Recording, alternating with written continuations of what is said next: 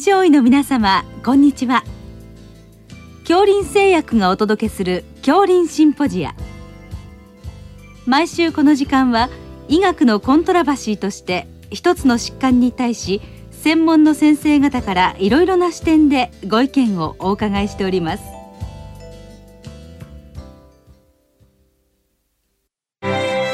恐林製薬株式会社の創業は1923年。新薬の開発製造販売を通じ患者さんの治療に貢献してまいりました。そして現在恐林製薬は恐林製薬グループへと発展し医薬品を中心とするヘルスケア事業を通して人々の多様なニーズに応え今まで以上に健康な生活に貢献できる企業への進化を目指しています。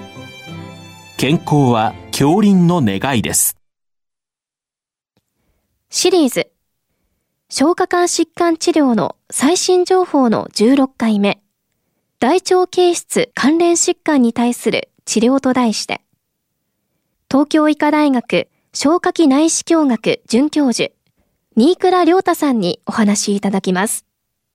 聞き手は、東京慈恵会医科大学客員教授、多田則夫さんです。本日は東京医科大学消化器内視鏡学新倉良太先生をお迎えし大腸形質関連疾患に対する治療についてお教えいただきたいと思います。東京医科大学の新倉でございますあの先生方こんばんはまずあの形質っていうものは、まあ、非常によくある病態なんですけれども、ここで、あの、大腸形質関連疾患というのはどういう病態を実際言うのでしょうか？実際、どういう状況で患者さんが先生のもとに訪れるのでしょうか？はい、あの、そうですね。あの、実際にあの、合併症を起こした状態で患者さんに会うということが多いです。例えば、大腸形質炎であったり、あるいは大腸形質出血ですね。消化管出血を、あの、きたしてしまった状態で、まあ、患者さんが来院されたりとかですね。あと腹痛発熱等でいらしたりすることもあります。それから内視鏡の検査でですねあの無症候性のですねアシンプトマティックなあの大腸憩室症というものはあの診断される患者さんが多いので、まあ、大腸内視鏡の検査の説明の時ですね、まあ、このようなものがありますよと患者さんにお伝えするということがあの患者さんとの接点にあります。なるほど。ありがとうございます。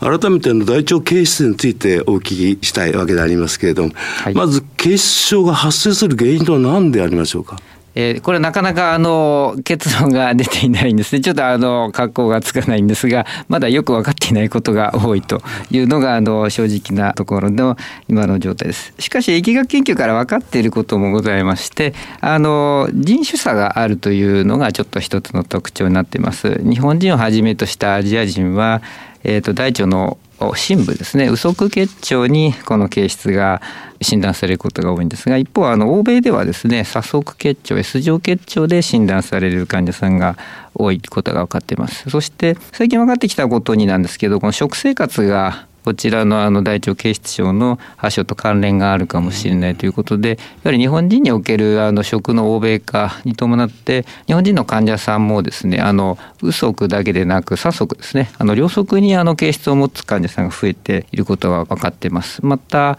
あの高齢化があの著しいというのも日本の患者さんの特徴でして、まあ、高齢の患者さんで多く見つかっているというのも疫学研究で新たに分かっていることではあります。食物繊維が少ない患者さんで多いというような疫学調査もありまして、まあ、あの食生活が密接に関係している可能性がございます。これ加齢現象とも関係するということ？そうですね。あのその中に何かあのまだ発見されていないような実は真のあの因子というものが隠れている可能性はあるんですがあの、まあ、高齢の患者さんですね。あと食物繊維の摂取が少ないような患者さんにおいて、まあ、よくですね多発形質を診断する機会がございます。はい今先生おっしゃった例えば食事の中で繊維質が少ない食事をとるとか赤い身の肉ですね、はい、赤色牛こういったものを食べると起こるとか、まあ、こういったこともおっしゃってましたけどその他に生活習慣の中で関連するようなものはございますでしょうか？あとはあの肥満ですねあの内臓脂肪もですねあの大腸憩室症との関連がですねあの報告されておりましてあの欧米型のスタイルで、まあ、あの肥満ですね BMI があの上がってきたような方にはですね、えー、形質が診断される患者さんというのは多くなっているということも分かってきております。あ分かりましたで先生のところにこういった患者さんが訪れる時にはあまあ出血をしたり、はい、それから炎症を起こしたりした、はい、ということで訪れるわけでありますけれども実際起こしたというのを見るのはどういうことで診断つけばよろしいんでしょうか？あそうですね。あの、まあ、炎症と出血でだいぶあの病態は異なるんですが同じその形質というものから発生しているという点ではあの病態を考えるでは一つの同じものになります。あのそうですね、形質炎というと、まあ、炎症がのメインなものになりますので、あの診断のゴールドスタンダードというのは CT の検査になります。一方あの形質出血といいますとあの、まあ、血便という形で患者さんが来院されますので大腸の内視鏡の検査があの標準的なあの最初のですね大腸のあの検査、えー、診療になっていきます、うん、あのいわゆる私どもがちょうど医者になった頃に関しては、まあ、中腸とかいろんなその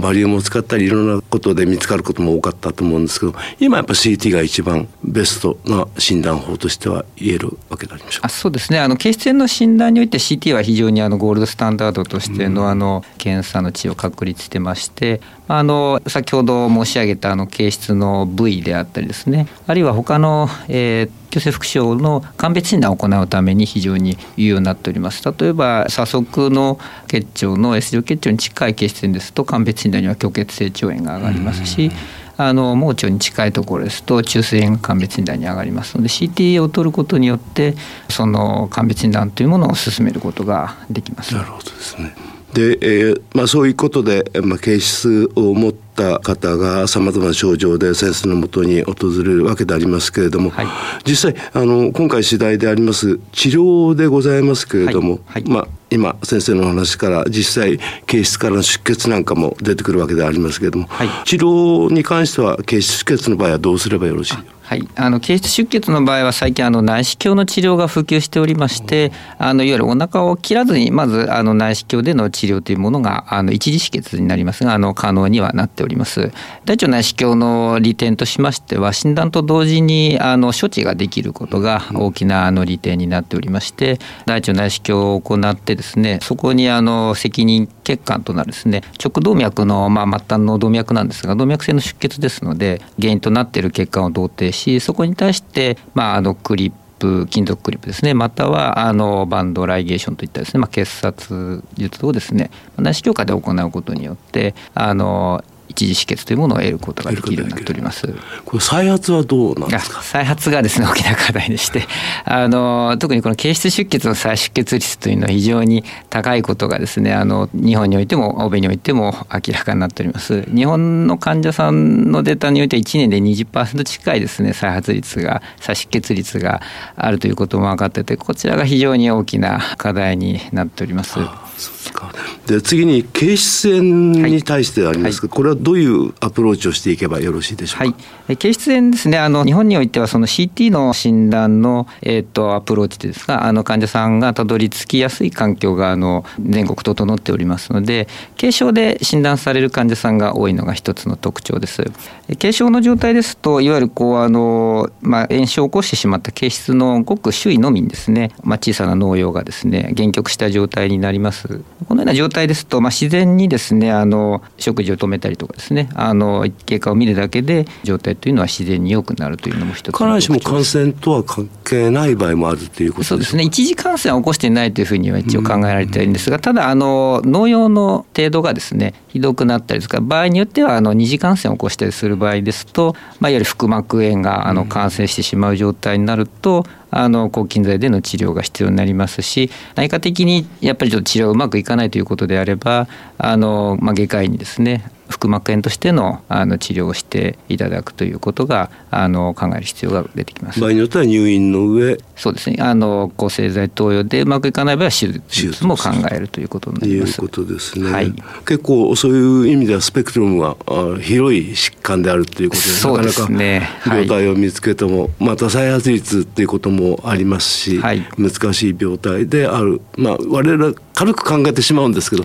実際というのはもっと重症な例も出てくるということでありましょうか？あそうですね。あの重症度も多岐にわたるというのも一つの特徴なので必ずしも重たい方ばかりではないんですが、うん、あのまあ、診断を適切に早期にするということによって早期に治療介入ができるとよりアウトカムも良くなるということになりますのであのプライマリーケアの場所であっても内科であっても外科であっても患者さんに遭遇する可能性が高い疾患ですので多くの先生方にですねあの病気についての理解を深めていただくあるいは最新のエビデンスについて触れていただくということが、まあ、あの患者さんのより良い診療につながるのではないかなというふうに考えております。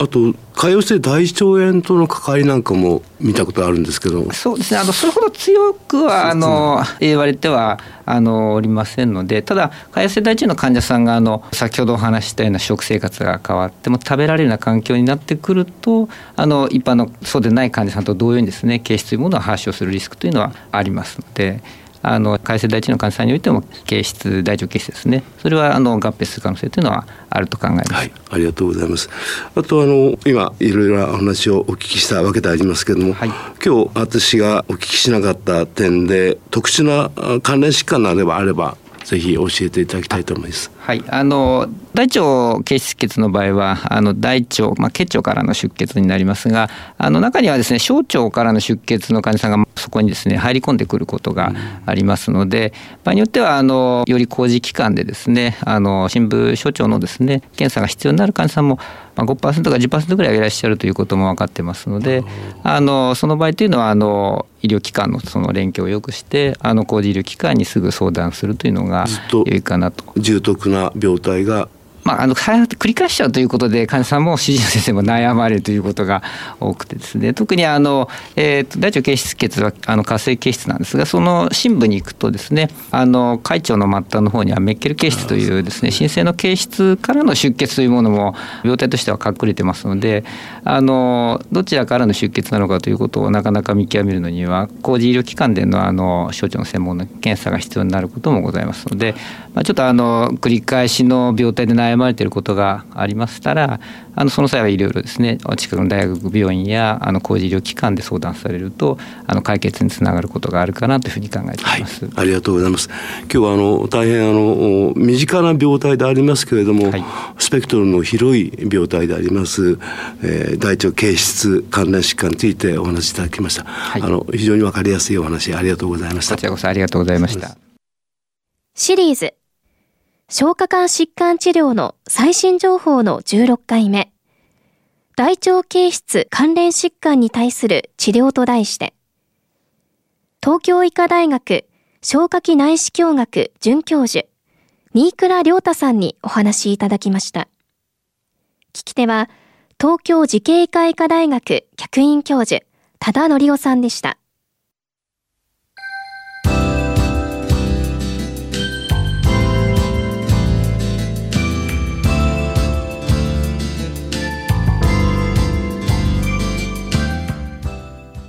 それでは恐林製薬がお送りしました恐林シンポジア。来週をどうぞお楽しみに。